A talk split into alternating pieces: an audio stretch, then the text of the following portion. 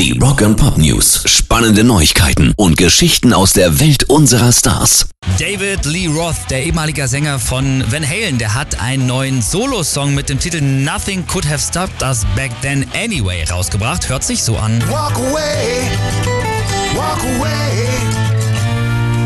Nothing could have stopped us back then anyway.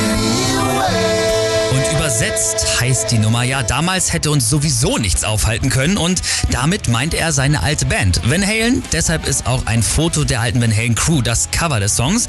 Den Track hat Diamond Dave übrigens schon 2020 aufgenommen und in der Session sind auch insgesamt fünf weitere Songs entstanden und äh, die werden jetzt nach und nach veröffentlicht. Rock and Pop News. Die Offspring haben jetzt ein ganz kleines und intimes Konzert in ihrer Heimatstadt am Bolzer Chica State Beach in Huntington, Kalifornien gespielt. Baby,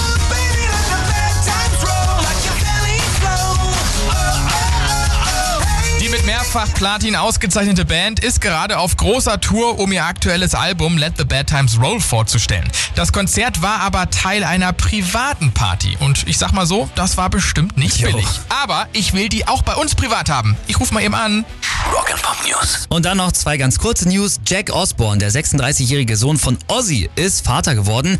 Maple Artemis Osborne heißt das kleine Mädchen und es ist übrigens schon Jacks drittes Kind. Und Metallica präsentieren einen neuen animierten Lyric-Clip zu ihrem Klassiker Master of Puppets.